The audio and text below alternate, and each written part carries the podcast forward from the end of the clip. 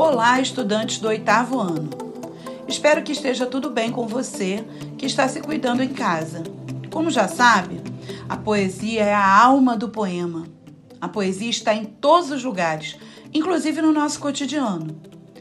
Ouça, leia e releia o trecho do poema Cada Espaço Vazio, de Laís Ferreira. Cada espaço vazio.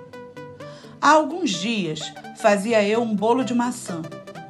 Em determinado momento, colocava ainda um pouco de cravo, de canela e de cacau em pó.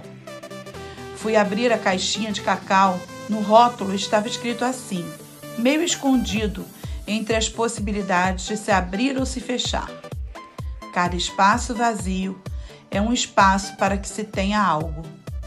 O susto da frase não veio tanto pela lógica do que é contido, do que contém.